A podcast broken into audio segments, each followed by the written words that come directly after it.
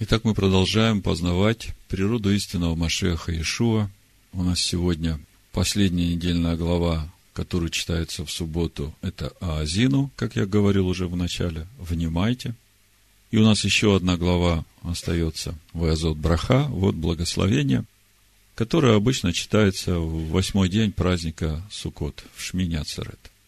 То есть субботнее чтение, субботние разборы Торы – заканчиваются именно на этой главе, главе Аазину. А в праздник Шмини Ацерет в Иерусалиме он совмещен с праздником Симхат Тара, и читается глава Везот Браха, и сразу начинается читаться уже глава Баришит.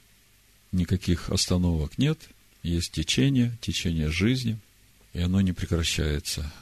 С каждым годом мы, познавая, погружаясь, преображаемся – научаемся страху Аданая все больше и больше, и уже переходим с этого уровня страха, когда мы боялись Всевышнего, что Он может наказать нас, потому что мы, когда читаем содержание завета и то приложение, которое к нему для всех входящих в обетованную землю благословение проклятий, это всегда заставляло нас опасаться э, вот этих проклятий, чтобы они не пришли в нашу жизнь. И, как мы уже говорили, это страх Всевышнего от нижних. И с этого тоже хорошо начинать. А со временем мы уже приходим к страху Всевышнего от вышних, суть которого в том, что мы боимся сделать что-то не так, чтобы огорчить нашего Небесного Отца. И мы хотим познавать э, Его учение, чтобы во всем угождать Ему, чтобы радовать Его – потому что мы вкусили, насколько Он благ, насколько Он добр, насколько Он милостив. И все, что Он дает, Он дает только для того, чтобы нам было хорошо. И вот как брат Наум сегодня говорил, даже когда Он наказывает, Он наказывает нас любя, чтобы впоследствии сделать нам добро. И Писания также об этом говорят. Значит, недельная глава Азину. Не первый год мы ее разбираем. Песнь Маше – вы знаете, когда я в этот раз смотрел на эту песню, я вдруг увидел, что это не просто песнь Маше. Примерно с 20 э, стиха мы видим, что уже не Маше говорит, а сам Всевышний говорит. Вот посмотрите, 20 стих. «И сказал, скрою лицо мое от них, и увижу, какой будет конец их». 21 стих. «Они раздражили меня, и везде уже от первого лица идет, вот до конца песни от, от первого лица. То есть, я бы сказал так, что это скорее не песнь Маше, а песня Всевышнего, которую он э, вложил в уста Маше. И, конечно, главный вопрос, что самое важное, чему Всевышний хочет нас научить сегодня, сейчас, через эту недельную главу. И вот когда мы с братом Наумом разбирали эту недельную главу, мы вместе согласились с тем, что самое важное, все, конечно, важное, но имеется в виду в контексте того, что для нас сегодня важно, чему Всевышний нас хочет научить, это то, что мы читаем с 45 стиха 32 главы. Когда Маше изрек все слова сии всему Израилю, тогда сказал им, Положите на сердце ваше все слова, которые я объявил вам сегодня, и завещевайте их детям своим. Проповедь я так и назвал. Завещевайте их детям своим. Чтобы они старались исполнять все слова закона сего. Ибо это не пустое для вас, но это жизнь ваша. И через это вы долгое время пробудете на той земле – которую вы идете через Иордан, чтобы овладеть ею. Мы сейчас посмотрим немножко на содержание этой песни. И понятно, что в первую очередь э, эти слова песни относятся к сыновьям Иакова и сыновьям их сыновей. Но когда я смотрю на содержание этой песни, я понимаю, что она настолько же важна не только для сыновей Иакова, но и для всех народов мира. В этой песне пророческое послание Всевышнего о том, какой будет судьба сыновей Иакова после того, как они войдут в обетованную землю, и какой будет судьба народов, среди которых впоследствии Всевышний рассеет свой народ за то, что они стали поклоняться другим богам. И вы знаете, что самое, самое печальное, то, что народы, в руки которых предаст Всевышний свой народ, используя их как орудие наказания, они не поняли самого главного. Они не поняли, что это уже приговор для них. Это есть в песне. И поэтому нам надо учить наших детей словам этой песни, чтобы, не дай Бог, когда придет это время, когда все народы пойдут на Иерусалим, чтобы наших детей там не было. Потому что они будут научены словам этой песни, и они будут понимать, что будет такое время во взаимоотношениях народов с сыновьями Якова, когда Всевышний возбудит ненависть у народов к сынам Израиля. Вы знаете, почему я так уверенно об этом говорю? Потому что об этом можно увидеть в Писаниях во многих местах. Давайте откроем 104-й Псалом, и я вам покажу. 104-й Псалом, ну, буду читать с 13 стиха, чтобы почувствовать вот эту духовную атмосферу взаимоотношения Всевышнего со своим народом и отношения Всевышнего к другим народам. И как это связано вот с тем временем, когда Всевышний уже рассеял свой народ после разрушения второго храма по всем народам. Здесь все это можно увидеть. Вот смотрите. 13 стих. «И переходили от народа к народу, из царства к иному племени. Никому не позволял обижать их и возбранял о них царям. Не прикасайтесь к помазанным моим, и пророкам моим не делайте зла. И призвал голод на земле, всякий стебель хлебный истребил, и послал перед ними человека, в рабы продан был Иосиф. Стеснили оковами ноги ее, в железо вошла душа его. Это страдающий Машех. Образ страдающего Машеха. Доколе исполнилось слово его, слово Аданая испытало его. Послал царь и разрешил его, владетель народов, и освободил его. Поставил его господином над домом своим, правителем над всем владением своим. Чтобы он наставлял вельмож его по своей душе, и старейшин его учил мудрости. Слушайте, после того, как Машех Иешуа умер и воскрес, во время своего служения в этом мире он говорил, что я послан к погибшим овцам дома Израилева. Но в Евангелии от Иоанна, в 10 главе, мы читаем о том, что Ишуа говорит, у меня есть и другие овцы, которые не сего двора, и их мне надо привести в этот двор, в двор сыновей Израиля, сыновей Якова. Поэтому Иешуа говорит в 4 главе Иоанна, самарянки, вы не знаете, кому кланяетесь, а мы знаем, кому кланяемся, ибо спасение от иудеев. То есть только иудеи знают, как кланяться всесильному, сотворившему небо и землю. И только иудеи могут научить, истинные иудеи могут научить, как кланяться всесильному. Так вот, смотрите, мы читаем, царь, значит, поставил э, Иосифа учить мудрости все народы, всех начальствующих, потому что Египет – это как прообраз 70 народов. И те казни, которые были при выходе народа из Египта, это вот то же самое, что будет с этим миром, когда мы читаем книгу Откровений, практически все те же казни придут на этот мир, когда Всевышний будет судить этот мир. Так вот, до того, как пришли эти десять казней на Египет, Иосиф, смотрите, наставлял вельмож его по своей душе, и старейшин его учил мудрости. То есть, всех руководителей Египта, всех начальствующих учил мудрости, чтобы они, в свою очередь, учили свой народ, который им доверен, этой мудрости. И когда мы смотрим на то служение, которое Машех Иешуа поручает апостолу Павлу, это то же самое. Апостол Павел идет во все народы.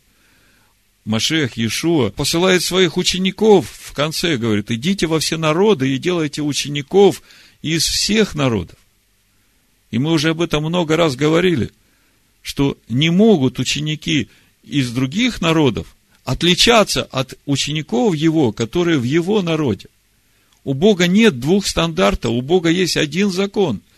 И он как для природных жителей, так и для пришельцев. Это мы все везде читаем постоянно. И когда Ишуа в своем великом поручении говорит, идите, делайте учеников из других народов, то это говорит, что эти же ученики должны быть такими же, как и те ученики, которых Машех Ишуа учил. Если они не будут такими, то тогда ученики Машеха Ишуа, апостолы, не исполнили своего поручения. Так вот, смотрите, как было в Египте, и постарайтесь увидеть эту аналогию с этим миром. Апостол Павел пошел учить все народы. Апостолы посланы учить все народы. Этой мудрости, которой научил их сам Машиах, Тора, учение. Тогда пришел Израиль в Египет и поселился Яков в землю Хамову. Мы смотрим точно так же, как уже в последнее время, когда Машех Иешуа э, сначала посылает Павла, Павел в 68 году, как раз, э, в общем-то, перед разрушением храма, был казнен. А после разрушения храма уже, то есть учение язычникам уже распространилось, а после разрушения храма уже сыны Иакова рассеяны по всему миру. Тогда пришел Израиль в Египет и переселился Иаков в землю Хамову и весьма размножил всесильный народ свой, и сделал его сильнее врагов его. И вот мы подходим к 25 стиху, и это то, что в песне Моисея мы сегодня читаем. Прочитай 25 стих, а потом мы вернемся к нашей недельной главе. «Возбудил в сердце их ненависть против народа его и ухищрение против рабов его». Послушайте, в чьем сердце можно возбудить ненависть, если среди всех этих сердец было проповедано учение Всесильного? Только в том сердце, чье не приняло это учение. Понимаете, какой пророческий такой план? Вот 104-й псалом читаем, сейчас будем читать э, песнь Маше, будем смотреть пророков, и мы будем видеть, что это все об одном. Всем народам проповедано Евангелие Царствия.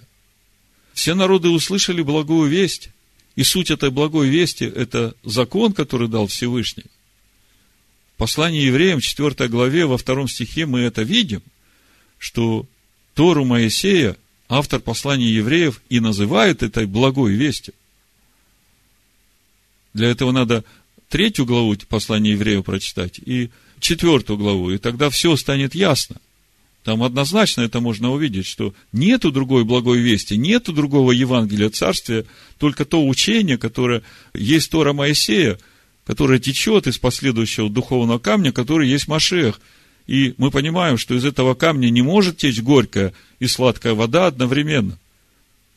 Нельзя назвать Тору Моисея, закон, как говорят сегодня э, переводы, все, которые мы читаем, Нельзя этот закон назвать горькой водой. От него не может быть проклятия.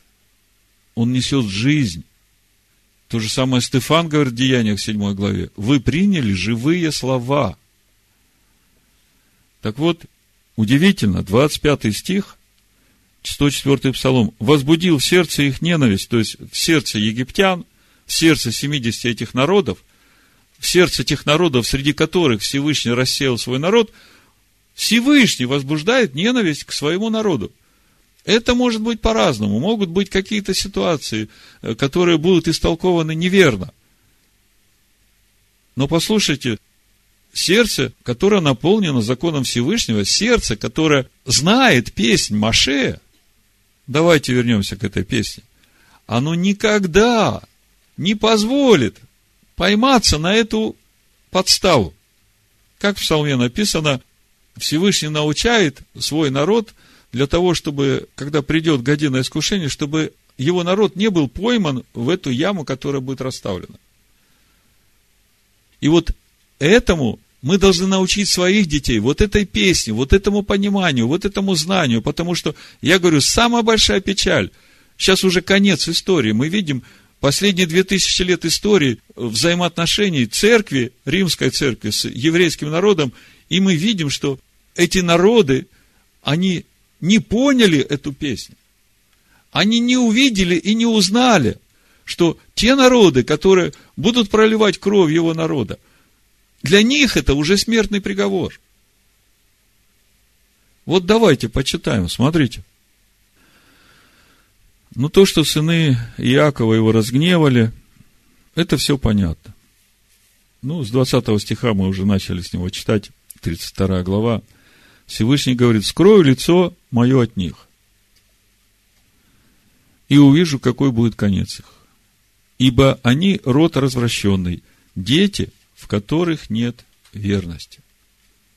Я вам сегодня уже говорил, дети, их особенность в том, что они всего 10% из услышанного воспринимают. Поэтому, чтобы они услышали и восприняли все 100%, им надо одно и то же повторить 10 раз. И пусть это вас не затруднит. Вы должны понимать психологию ребенка. И мы тоже все, как дети, перед Всевышним. Вот здесь это написано. И это в полной мере относится также и к нам. Я порой думаю, ну я об этом уже говорил, как-то не хочется вчерашний хлеб снова нести народу. А сейчас я понимаю, что это надо делать и не один раз, а десять раз, чтобы детям это вошло. Они раздражили меня не Богом, суетными своими огорчили меня. И я раздражу их не народом. Народом бессмысленным огорчу их. Ну и так дальше. Читаю дальше 26 стих. Я сказал бы, рассею их и изглажу из среды людей память о них. Послушайте, насколько серьезный приговор Всевышнего. Мы недавно читали, не забудьте сгладь память о Малика из народов. А здесь мы читаем, что Всевышний хочет изгладить память о сынах Якова. Это такой приговор, то есть мы видим, насколько Всевышний болезненно реагирует, когда нет верности к нему. Когда его народ предает, приступает те заповеди, которые Всевышний дал. Самое ценное, можно сказать, самое драгоценное, что есть у Всевышнего, он дал своему народу. И приговор уже был изгладить из среды людей память о них. 27 стих. Но отложил это ради озлобления врагов, чтобы враги его не возобнили и не сказали, наша рука высока, и не Адонай сделал все это. Озлобление врагов его народа. Евангелие проповедано до края земли. И тем не менее, вместо того, чтобы благодарить, как в 15 главе послания римлянам апостол Павел говорит, мы сделались участниками в их духовном, неужели мы не можем послужить им в материальном?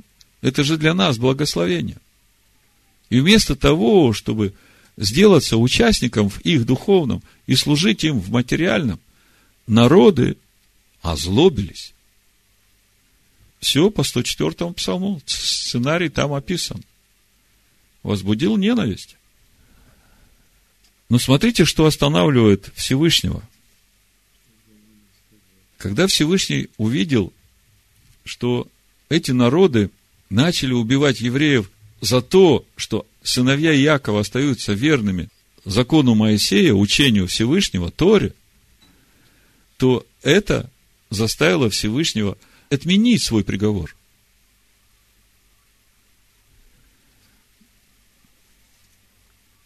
То есть, когда язычники стали гнать и убивать сыновей Иакова за то, что они оставались верными Торе, то этим самым они уже, эти язычники, начинали враждовать против Всевышнего. И когда мы смотрим на историю еврейского народа, последние даже две тысячи лет, Вот у меня есть некоторые выдержки, я почитаю, это книга Равина Йосифа Телушкина «Еврейская мудрость». Здесь об антисемитизме есть раздел, значит, Йосиф Телушкин пишет. То есть, я хочу вам показать, как, враждуя против сыновей Иакова, народы стали враждовать против Всевышнего. Вот смотрите, гонения на сыновей Иакова начались уже после разрушения храма, и мы помним, как Рим очень жестоко поступил с э, сыновьями Якова, когда разрушили храм, но не только с сыновьями Якова, а со всеми уверовавшими из язычников, которые тоже хранили субботу, соблюдали кашрут, праздновали праздники иудейские, которые тоже были иудеями, хотя уверовавшие из язычников. Есть исторические сведения, по-моему, Иосифа Флавия написано, что вот эта царская дорога от Иерусалима до Рима, она вся была уставлена крестами с распятыми иудеями, где и уверовавшие из язычников, и иудеи. Так это все началось. Потом, когда в 325 году уже римская церковь утвердилась э, на этом основании антииудейском, тогда это гонение уже стало нести в себе вот эту идеологическую платформу, платформу антисемитизма. Потому что в основании этой церкви, которая родилась, было, да не будет у нас ничего общего с этим иудейским сбродом. Значит, вот смотрите, как это все развивалось дальше. Я прочитаю про Мартина Лютера. Иосиф Телушкин пишет, удивительно, но самые яркие антисемитские – и филосемитские высказывания принадлежат одному человеку. В начале своей карьеры Мартин Лютер, это 1483-1546 год, надеялся, что евреи присоединятся к нему в борьбе против католической церкви и обратятся в христианство его толка. В этот период Лютер писал в брошюре, которая называется «Иисус Христос был рожден евреем», он писал так. Наши дураки и тупицы, наши священники, епископы, софисты и монахи обращались к Христом так, что если кто-либо хотел стать настоящим христианином, ему лучше было стать евреем. То есть он укоряет всех этих священников, которые были до него, и он говорит, все, что, чему они учили, все, как они учили, это, говорит, настолько ужасно, что лучше для того, чтобы настоящим христианином, лучше было стать евреем. Это Мартин Лютер пишет в начале. Спустя меньше, чем 20 лет после того, как его попытки обратить евреев провалились, то есть он хотел их в свою веру обратить. А как вы знаете, у Мартина Лютера тоже самое основание, в общем-то, триединый Бог, отмена Торы – Значит, э, как попытки обратить евреев провалились, Мартин Лютер разгневался на евреев и призвал к разрушению этой общины. То есть, вот все так, как мы читаем в нашей недельной главе Азину. Вот что он написал. «Я даю вам совет о том, что делать с евреями. Подожгите их синагоги и школы, сломайте и разрушьте их дома, и пусть они живут в сараях. Соберите у них все их молитвенники и талмуды, которые учат всему этому язычеству, лжи, проклятиям и богохульству. Запретите их раввинам учить под предлогом потери жизни или конечности. Сделайте так, чтобы они не чувствовали себя в безопасности на большой дороге. Запретите им заниматься ростовщичеством и отберите у них деньги и золотую и серебряную казну. Но если вы боитесь их, то прогоните их навсегда из страны. Значит, Мартин Лютер о евреях и их лжи совет правителям Германии. Это так называлось э, его послание. Еще одна его цитата по антологии Хаима Гринберга под редакцией Марье Сыркина. Мартин Лютер говорит, Я пригрожу отрезать им языки, если они откажутся признать, что Бог это Троица, а не просто единый Бог. То есть, за то, что вы исповедуете единого Бога, Мартин Лютер готов был отрезать языки. Вот так вот э, вражда э, против еврейского народа перешла во вражду против самого Всевышнего. Э, вот смотрите, еще высказывание уже ближе к нам Адольф Гитлер. Через 400 лет Адольф Гитлер пишет, он, Лютер, видел евреев такими, какими мы только начинаем видеть их сегодня. И в беседе с Германом Раухнингом Адольф Гитлер сказал, это записано в цитате по 10 заповедей под редакцией Армин Робинсон. Предисловие Раухнинга. Гитлер сказал Раухнингу, что его целью жизни являлось поражение тиранического бога евреев и его десяти заповедей, отрицающих саму жизнь. Значит, это цитата из этого же разговора. Адольф Гитлер говорил, мы сражаемся против самого древнего проклятия, которым наказало себя человечество, против так называемых десяти заповедей, против них мы сражаемся. То есть, возвращаемся к 27 стиху нашей недельной главы Азину. Но отложил это ради озлобления врагов, чтобы враги его не возомнили и не сказали, наша рука высока – не Адонай сделал все сие. В комментарии истории Санчина на этот стих написано в отношении гнева врага.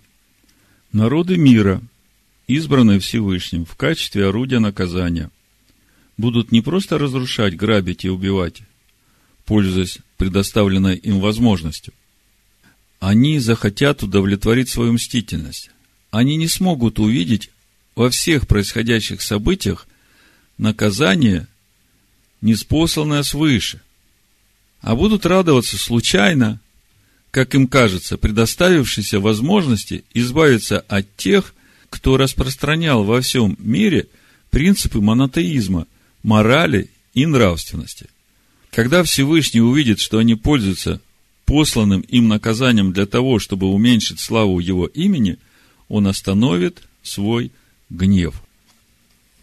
Я начал с того, что большая печаль именно от того, что вот эту песнь, которой мы должны научить своих детей, мы из разных народов, если мы не научим своих детей этой песне, не дадим им понимания этой песни, то они могут попасть в это заблуждение.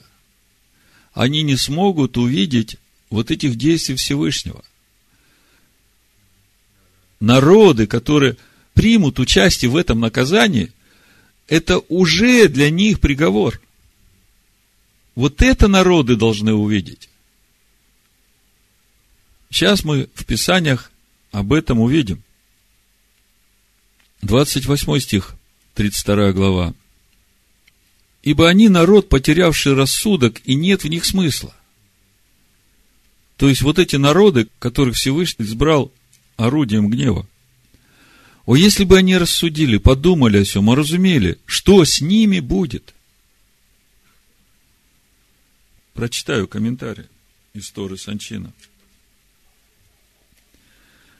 Значит, э, в Торе Санчина написано, 29 стих, «Будь они умны, они поняли бы это, осознали, каков будет конец их. Смотрите, если бы эти враги обладали мудростью, они бы увидели причину всех происходящих событий и поняли бы, почему народ Израиля потерпел поражение, и его сыны оказались под их властью. Тогда, в момент раскаяния еврейского народа, они бы тоже раскаялись и прекратили свои злодеяния. Если бы они были умны – Послушайте, но эта мудрость была проповедана всем народам. Песнь Моисея, она звучит уже три с половиной тысячи лет, и здесь все написано, как будет. 30 стих читаю дальше. Как бы мог один преследовать тысячу и двое прогонять тьму, если бы заступник с большой буквы не предал их, и Адонай не отдал их? Ибо заступник с маленькой буквы их, этих народов, не таков, как наш заступник с большой буквы. Сами враги наши судьи в том. Ибо виноград их, этих народов, от виноградной лозы Содомской, из полей Гоморских, Ягоды их, ягоды ядовитые, и грозды их горькие. Послушайте, виноград. Это же плод виноградной лозы. Вот смотрите, какой комментарий дает Санчина на 32 стих виноградной лозы с дома. Победа над сынами Израиля ни в коем случае не может означать, что Всевышний отверг нравственный уровень еврейского народа и его стремление к раскрытию божественного присутствия – и отдал предпочтение моральным ценностям неевреев и их уровню духовного развития. Всевышнему не интересны эти народы, потому что их корень давно испорчен. Тора сравнивает их с виноградной лозой, взятой из виноградников с дома и Аморы. Авторы древности пользовались этими образами в своих произведениях. Страбон, Плиний и Тацит говорят о яблоках, выросших в доме. Эти яблоки внешне похожи на съедобные плоды – но если взять их в руки и слегка надавить, они превращаются в дым, и какие-то остатки похожи на уголь. А с виду виноград. 34 стих. Не сокрыто ли это у меня? Не запечатано ли в хранилищах моих? Читаю комментарий Санчина. Ведь сокрыто это у меня – Преступления и моральная низость язычников не могут вечно оставаться безнаказанными. Всевышний в какой-то момент станет на сторону своего народа. То наказание, которое должно быть неспослано врагам Израиля, давно записано и под приговором поставлена печать, а сам документ хранится в сокровищнице Всевышнего. 35 стих в Торе Санчинова, «У меня отмщение и воздаяние, когда споткнутся они, ибо близок день гибели их, и скоро наступит уготованное им». Всевышний долго терпел злодейство язычников, но его долготерпение не следует воспринимать как безразличие ко злу или забвение. Час возмездия настанет, ибо близок день. Только Всевышнему известны сроки, и только Он знает, когда переполняется мера. Но в любом случае спасение не за горами – и его следует ожидать каждый день. Я в самом начале сказал, что эта песня, она, в общем-то, источник силы для самого еврейского народа. Потому что, когда еврейский народ смотрит на все, что произошло в их жизни, у них, конечно, возникает вопрос, Господи, а за что? Господи, почему так несправедливо? А мы читаем в 31 главе, когда Всевышний обращается к Маше, чтобы он записал эту песню, там есть такие слова, что эта песня будет свидетельством против них. Ибо она не выйдет из уст потомства их. Это 31 глава, 21 стих. Я знаю мысли их, которые они имеют ныне, прежде нежели я ввел их в землю, которой клялся. В 19 стихе «И так напиши себе слова песни сей, и научи ей сынов Израилевых, и вложи ее в уста их, чтобы песнь сия была мне свидетельством на сынов Израиля. Вот послушайте, для сынов Израиля, которые научены этой песне, эта песня является источником вдохновения, источником силы, чтобы пройти через все, что они должны пройти, потому что они понимают, что суды Всевышнего праведны. Но они видят, что конец будет хороший, Всевышний умилосердится. А Всевышний говорит, за кровь рабов своих будет отомщать сам. Об этом тоже в нашей песне мы читаем. Давайте заглянем. 43 стих. Смотрите. Веселитесь, язычники, с народом его, ибо он отомстит за кровь рабов своих и воздаст мщение врагам своим, и очистит землю свою и народ свой. Я прочитаю Торе Санчина, как это звучит, 43 стих. Прославьте народы, народ его, ибо за кровь рабов своих отомстит он. А кто его рабы? те, которые остались верными его учению, Торе, несмотря на то, что их всячески принуждали отречься ценой жизни.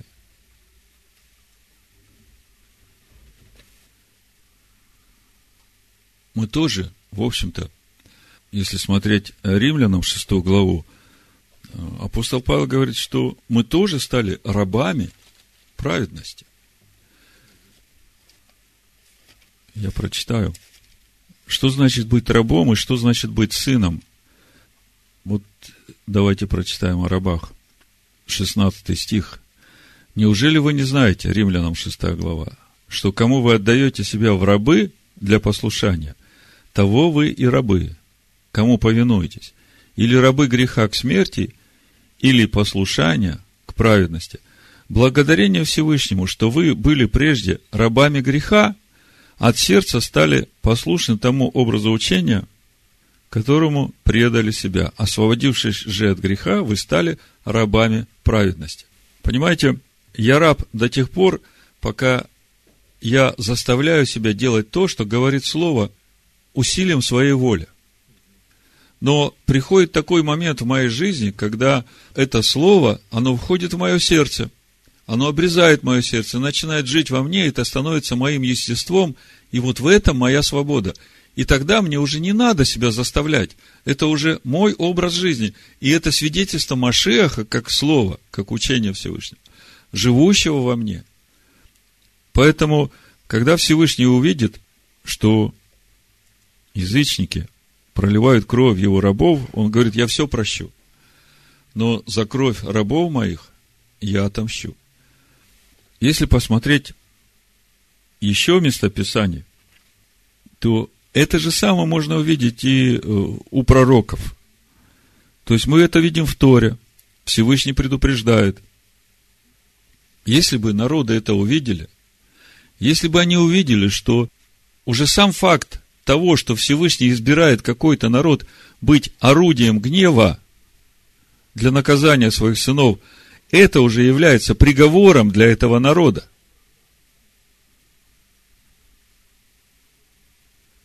Помните, мы в Йом-Кипур читали книгу Ионы, как Всевышний посылает Иону в Ниневию, чтобы призвать их к покаянию, потому что блудодейство этого народа, этого города, а тогда это была мировая держава, просто уже дошло до небес. И в конечном итоге, после всего Иона пришел туда и призвал их к покаянию, они покаялись. Легко покаялись, и мы об этом серьезно говорили, но чем это все заканчивается? Если мы откроем книгу пророка Наума, мы видим, что прошло совсем немного времени. Этот народ Ниневия покаялся, и через какое-то время, буквально там 20-40 э, лет, как говорят комментарии, Всевышний уже берет этот народ как орудие гнева для того, чтобы наказать Израиль, и приходит этот ассирийский царь в Ниневии, столице, приходит и уводит 10 колен Израиля в плен. И после этого мы читаем пророка Наума, э, который говорит о том, что ждет Ниневию. Полное разрушение – Сейчас я прочитаю несколько слов. То есть, это один из примеров. А, читая пророка Иеремию, мы можем видеть то же самое с Вавилоном. Всевышний использовал Вавилон для того, чтобы наказать сыновей Израиля, а они усилили зло. И теперь Всевышний обращается к своему народу, который в Вавилоне, и говорит, бегите скорее оттуда, потому что суд уже вышел – вот пророка Наума книга, смотрите. Пророчество Ниневе, первая глава, книга видений Наума Элкасиянина. Адана есть всесильный ревнитель и мститель. Мститель Адана и страшен в гневе. Мстит Адонай врагам своим и не щадит противников своих. Адонай долготерпелив и велик могуществом, и не оставляет без наказания. В вихре и в буре шествие Адоная, облако, пыль от ног его. Восьмой стих но всепотопляющим наводнением разрушит до основания Ниневию, и врагов его постигнет мрак. что вы умышляете против Аданая? Он совершит истребление, и бедствие уже не повторится. Можно читать всю книгу пророка Наума, это все о Ниневии. Это уже после того, как Иона приходил туда и призывал их к покаянию. То есть мы видим, что Ниневии была дана возможность. Даже после того, как зло их уже дошло до небес, Всевышний послал своего пророка, призвал к покаянию. И сам Иона не мог понять вот эту величину милости Всевышнего, потому что он понимал, что это раскаяние, оно не глубокое раскаяние.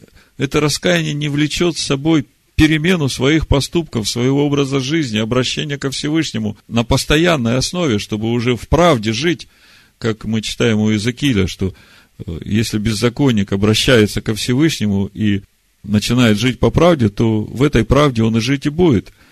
У Ниневи этого нет. И Иона, он потому и убежал, там в 4 главе книги Ионы, он говорит, что я же знал Всевышний, что ты милостивый, милосердный. Но я не могу этого принять, потому что я знаю, что через какое-то время это Ниневия станет орудием гнева в твоих руках. А я буду как бы соучастник всего этого. Поэтому я бежал, поэтому я готов был умереть. То есть, вот этот вопрос, которым заканчивается книга Ионы, он остается, он до сих пор остается. Всевышний милует злодея, хотя он знает, что этот злодей потом сделает еще больше зла. Вопрос, неправедны ли пути Всевышнего? А когда мы читаем нашу главу Аазину, песнь Маше, там она начинается с того, что Всевышний праведный, и все пути его праведны. И когда мы читаем комментарий на это место, вы знаете, где это, да, в начале, я сейчас прочитаю в Торе Санчина, как это звучит, это четвертый стих. Твердыня он, совершенно деяние его, ибо все пути его праведны. Всесильный верен, и нет несправедливости. Праведен и справедлив он. То есть это все о Всевышнем. И смотрите, что говорят иудейские комментарии. Нет несправедливости в нем. Значит, для человека, который не обладает полным знанием, божественное управление миром не всегда кажется справедливым. Тора требует от сынов Израиля веры в абсолютную справедливость Всевышнего. Слышите? Учение Всевышнего требует от нас веры в абсолютную справедливость Всевышнего. Рамбам включает веру в божественную справедливость в 13 принципов веры. Мудрецы призывают евреев выработать в себе качества, которые они называют цидук А1, оправдание суда.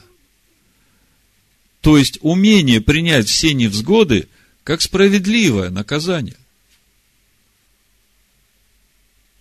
Всесильный верен, и нет несправедливости. Праведен и справедлив Он.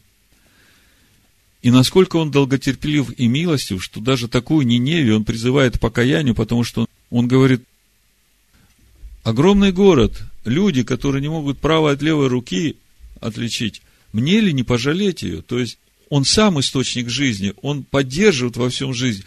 И он, как мы читаем в 13 главе Коринфянам, о любви, он всему верит, всего надеется. То есть, когда ниневитяне обратились, покаялись, он дает этот шанс. В этот раз, говоря о празднике Йом-Кипур, мы накануне говорили о том, разбирая главу Ваихи, что Всевышний хочет жизни. Всевышний не хочет, чтобы кто-то умирал. И он всегда дает этот шанс. Но это не значит, что милость Всевышнего, как мы у Якова читаем, превозносится над судом, это не значит, что отменяется суд Всевышнего. Когда мы говорим о сути праздника Йом-Кипур и о той милости, которую он являет, мы как раз и говорим о том, что время справедливого суда откладывается. Тебе снова дается еще один шанс исправить, и Всевышний ждет, что ты исправишься. Если ты не используешь этот шанс, то приговор вот он, уже запечатан и ждет. Если ты исправляешься, твое исправление автоматически уничтожает этот приговор. Если же ты не исправляешься, тогда приговор вступает в силу.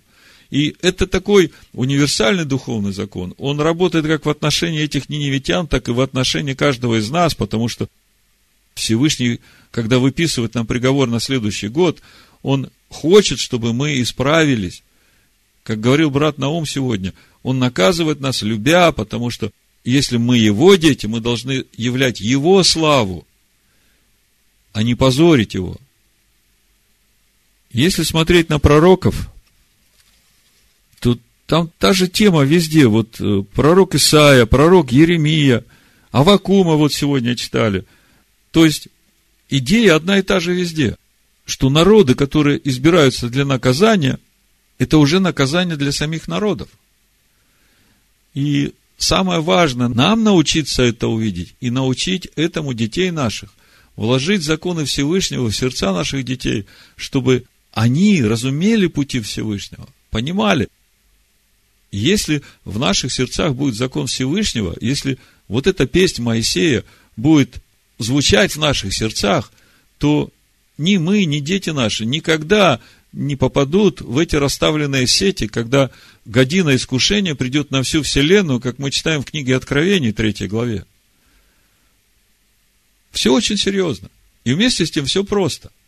Но научить наших детей вот этой истине мы не можем словами. Если мы сами будем жить в этой истине, и они увидят вот то свидетельство, вот то, что в нашей жизни исполняется все, что Всевышний говорит, и эти благословения, и тот путь, как Он и наказывает нас, и мы не стесняемся каяться в этом. И когда они это реально сами видят, это для них будет свидетельством. Но если мы не живем так, если мы не живем поистине, мы можем много говорить своим детям о том, что надо жить поистине. Это не будет работать, это пустое. Они будут это попирать ногами у них нет свидетельства.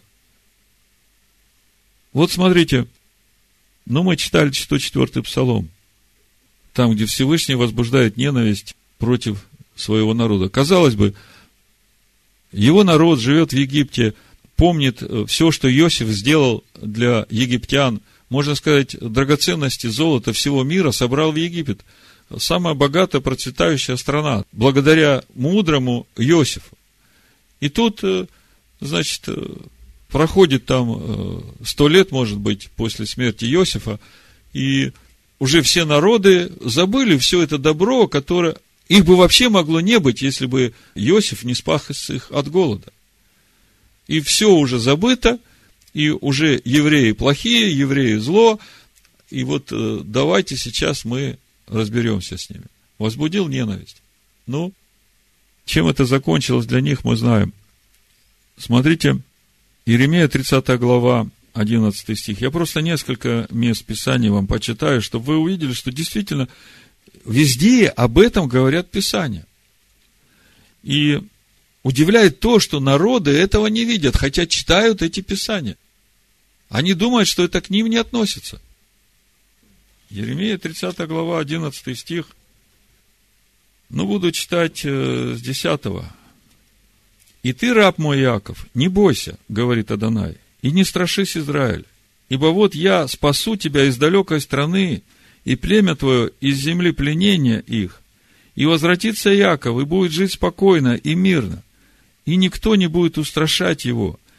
Ибо я с тобою, говорит Адонай, чтоб спасать тебя, я совершенно истреблю все народы, среди которых рассеял тебя, а тебя не истреблю. Как вам? Если посмотреть на то, что сыны Якова рассеяны по всему миру, во всех народах, то это звучит ужасающе.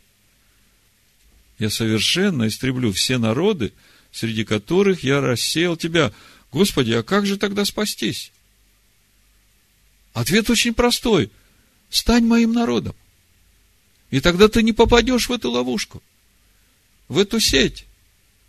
Потому что через это я буду проверять тех, кто мои. Потому что все мне говорят, Господь, Господь, ты мой Господь, мы перед тобой песни поем, мы славим тебя.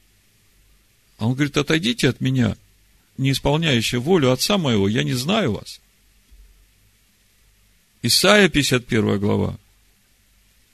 Буду с 17 стиха читать. «Воспрянь, воспрянь, восстань, Иерусалим. Ты, который из руки Аданая выпил чашу ярости его, выпил до дна чашу опьянения осушил. некому было вести его из всех сыновей, рожденных им, некому было поддержать его за руку из всех сыновей, которых он зарастил. Тебя постигли два бедствия. Кто пожалеет о тебе? Опустошение и истребление, голод и меч. Кем я утешу тебя? Сыновья твои изнемогли, лежат по углам всех улиц, как серны в тенетах, исполненные гнева Аданая, прещения всесильного твоего. Итак, выслушай это страдалец и опьяневший, но не от вина. Так говорит Адонай, твой Адонай и всесильный твой, отмщающий за свой народ. Вот я беру из руки твоей чашу опьянения, дрожжи из чаши ярости моей, ты не будешь уже пить их, и подам ее в руки мучителям твоим, которые говорили тебе, поди ниц, чтобы нам пройти по тебе. И ты хребет твой делал как бы землею, и улицу для проходящих. Послушайте, тут же в духе 42 глава приходит. Исаия, 19 стих. Кто так слеп, как раб мой, и глух, как вестник мой, мною посланный? То есть, Иаков, рассеянный по всем народам, слепой и глухой, вестник Всевышнего. Несмотря на то, что они наказаны, несмотря на то, что они потеряли свою землю, они остаются верными Торе, они хранят эту Тору среди всех народов. И народы могли бы задуматься над тем, что этот народ все еще существует. Несмотря на то, что нет земли, рассеян по всем народам. А при всем при этом те народы, которые участвовали в рассеянии этого народа, которые гнали его, вот начиная с Вавилона, Ассирии, Нету этих народов больше. Их вообще уже нет в списке живущих среди народов. А еврейский народ существует. Уже одно это заставило бы задуматься эти народы. А почему так? Почему тех народов нет, а сыновья Якова все еще существуют? И мы в Йом-Кипур говорили об этом. Кто так слеп, как раб мой, и глух, как вестник мой? Мною посланный. Кто так слеп, как возлюбленный, так слеп, как раб Аданая. Ты видел много, но не замечал, уши были открыты, но не слышал. Адонаю угодно было ради праведности своей возвеличить и прославить Тору. Адонаю угодно было прославить Тору через своего слепого и глухого раба Иакова. Но это народ разрозненный, разграбленный, все они связаны в подземельях, сокрыты в темницах, сделались добычей, нет избавителя, ограблены, никто не говорит «отдай назад». Кто из вас преклонил к этому ухо? Вникнул и выслушал это для будущего. Как вы думаете, к кому это обращение? Кто из вас преклонил к этому ухо? Этот народ разграбленный, рассеянный, никто о нем не жалеет – Потому что Всевышний хочет прославить свою Тору. Если бы народы, глядя на то, что произошло с сыновьями Иакова, понимая, что это произошло с ними за то, что они отступили от этого учения, которое дал Всевышний, то самое время им было бы задуматься, а что будет с ними, если Всевышний так строго судил свой народ, а что же будет с ними, когда придет время суда – у Всевышнего ведь нет двух стандартов, нету двух законов, по которым он будет судить Вселенную. У него один закон. И этот закон, по нему будет судиться вся Вселенная. Ишуа сказал, в пятой главе Иоанна мы читаем, есть у вас обвинитель Моисей, он будет судить вас. Кто из вас преклонил к этому ухо, вникнул, выслушал это для будущего? Иеремия, 25 глава, с 15 по 28 стих, там тоже о чаше гнева. О том, что Иаков уже выпил свою чашу гнева, а теперь наступает время народам пить эту чашу. В вот мы сейчас читаем пророка Сафония, там тоже об этом. Каждую главу читаешь и видишь. Близок день Аданая, близок, очень поспешает, первая глава, 14 стих уже слышен глаз дня Аданая. Горького запьет тогда и самый храбрый.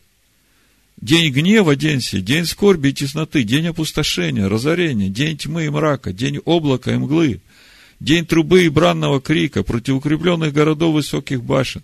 И я стесню людей, они будут ходить как слепые, потому что они согрешили против Аданая. И разметана будет кровь их, как прах, и плоть их, как помет. Ни серебро их, ни золото их не может спасти их в день гнева Аданая. И огнем ревности его пожрана будет вся эта земля, ибо истребление, и притом внезапно, совершит он над всеми жителями земли. Страшно, правда? Но тут же, если читать, можно увидеть, что не со всеми такое случится. Вторая глава, первый стих. «Исследуйте себя внимательно, исследуйте народ необузданный, доколе не пришло определение. День пролетит, как мекина, доколе не пришел на вас пламенный гнев Аданая, доколе не наступил для вас день ярости Аданая. Взыщите Аданая, все смиренные земли, исполняющие законы его. Взыщите правду, взыщите смиренномудрие. Может быть, вы укроетесь в день гнева Аданая. Вот единственная возможность. Есть надежда взыскать Всевышнего. И он сам говорит, что я сокрою вас, когда придет година искушения. Третья глава Сафония, с шестого стиха читаю. Это все по нашей недельной главе Азину. Вы послушайте. Я истребил народы. Шестой стих, третья глава Сафония. Разрушены твердыни их. Пустыми сделал улицы их, так что никто уже не ходит по ним. Разорены города их, нет ни одного человека, нет жителей. Я говорил, бойся только меня, принимай наставление, и не будет истреблено жилище его, и не постигнет его зло, какое я постановил о нем. А они прилежно старались портить все свои действия. Итак, ждите меня, говорит Адонай, до того дня, когда я восстану для опустошения. Ибо мною определено собрать народы, созвать царство, чтобы излить на них негодование мое – всю ярость гнева моего, ибо огнем ревности моей пожрана будет вся земля. Тогда опять я дам народам уста чистые, чтобы все призывали имя Аданая и служили ему единодушно. Видите, не все народы погибнут. Останутся народы, которые получат уста чистые. Бойся только меня, принимай наставление, Всевышний говорит. И не будет истреблено жилище твое. из заречных стран Эфиопии, поклонники мои, дети рассеянных моих, принесут мне дары. Видите, что не так все страшно. Нас пугают там, планета Нибиру приближается, конец света приближается. Послушайте, не берите вообще все это в голову. Я вам уже когда-то говорил. Когда вы увидите, что все народы собрались на Иерусалим, знаете, вот он, наступил этот день прихода Машеха. Восклонитесь пред Всевышним. Знайте, что вы его, и он очистит эту землю от всякого зла и даст вам ее в наследие. Смиренные наследуют землю. Разве вы не читали? В тот день ты не будешь срамить себя всякими поступками твоими, какими ты грешил против меня, ибо тогда я удалю из среды твоей тщеславящихся своей знатностью, и не будешь более превозноситься на святой горе моей но оставлю среди тебя народ смиренный и простой. И они будут уповать на имя Аданая. То есть, вот как дети, жить будут по Торе. Смиренный и простой народ. Если папа так сказал, так надо делать. Так вот смиренные дети поступают в семье. Если небесный наш Отец сказал, так мы же его дети. Так э, с радостью, чтобы порадовать нашего небесного Отца. Остатки Израиля не будут делать неправды, не станут говорить лжи, и не найдется в устах их языка коварного, ибо сами будут пастись и покоиться, и никто не потревожит их. И вот то, что опять относится к нашей главе. Я сегодня сказал, что Всевышний, когда увидит озлобление врагов, он отменит свой приговор. И вы все знаете эту песню. Ликуй, дочь Сиона, Всевышний отменил приговор. Вот это здесь. Ликуй, Сиона, 14 стих. Торжество Израиль, веселись и радуйся от всего сердца, черь Иерусалима. Отменил Адонай приговор над тобой. Все это в нашей недельной главе, в песне Моисея. Я вам говорю, вся история еврейского народа, вся история этого мира, вся история народов. И самая большая беда, что народы не увидели этого. Хотя проповедуется. Я верю, что эта проповедь спасет хотя бы некоторых из этих народов. Отменил Адонай приговор над тобой, прогнал врага твоего. Адонай, царь Израилев, посреди тебя, уже более не увидишь зла. В тот день скажут Иерусалиму, не бойся, и Сиону, да не ослабевают руки твои. Адонай всесильный твой среди тебя, он силен спасти тебя. Возвеселится о тебе радостью, будет милостив, по любви своей будет торжествовать о тебе с ликованием. Сетующих о торжественных празднествах я соберу. Твои они, на них тяготеет поношение. Вот я стесню всех притеснителей твоих в то время, спасу хромлющее, соберу рассеянное и приведу их в почет и именитость на всей этой земле поношения их. В то время приведу вас, и тогда же соберу вас, ибо сделаю вас именитыми и почетными между всеми народами земли, когда возвращу плен ваш пред глазами вашими, говорит Адонай. Веселитесь, язычники, с народом его. Вот оно это время. Мы видим, что и пророки, и Тора, и псалмы, если читать учение Машеха Иешуа, тоже можно увидеть это же, когда он поставит, как мы читаем в 25 главе, поставит овец по правую свою сторону, а козлов по левую. Тогда скажет тем, которые по правую сторону его, «Придите, благословенные Отца моего, наследуйте царство, уготованное вам от создания мира. Ибо я алкал, и вы дали мне есть, жаждал, вы напоили меня, был странником, вы приняли меня, был наг, и вы одели меня, был болен, вы посетили меня, был в темнице, и вы пришли ко мне». Тогда праведники скажут ему в ответ, «Господин, когда мы видели тебя алчащим и накормили, или жаждущим и напоили? Когда мы видели тебя странником и приняли, и ногим и одели? Когда мы видели тебя больным и в темнице, и пришли к тебе?» И царь скажет ему ответ, «Истинно говорю вам, так, как вы сделали это одному из сих братьев моих меньших, то сделали мне». Только что читали Мартина Лютера. Неужели вы не помните, что Иисус Христос еврей?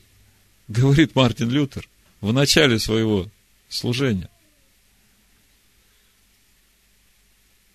Иисус Христос, еврей, говорит, то, что вы сделали моим братьям меньшим, то вы сделали мне. Вы видите, что все Писание – песнь Маше. Поэтому проповедь я так и назвал.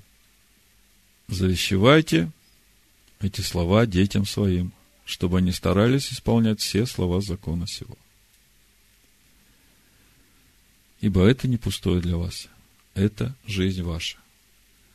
Да будет так, Бешема Машеха Иешуа. Амин. Амин. Амин. Амин. Амин. Амин. Амин.